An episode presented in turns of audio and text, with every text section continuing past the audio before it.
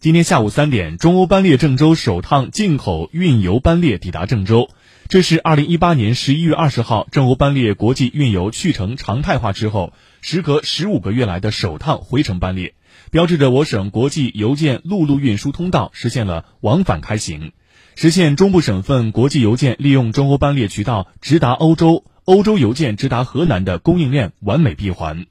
这趟班列从德国的汉堡发出，搭载着六千八百九十六件进口邮件，包括智能手环、穿戴式智能设备、小型家用电器、家用工具、日用数码产品、玩具、儿童用品等进口商品。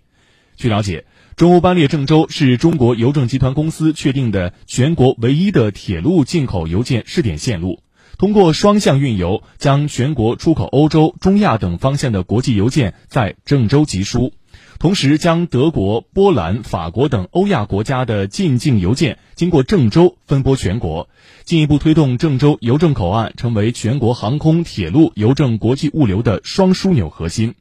这对我省提升开放通道和开放平台优势，打造郑州国际邮件枢纽口岸、丰富陆上丝绸之路的内涵具有重要意义。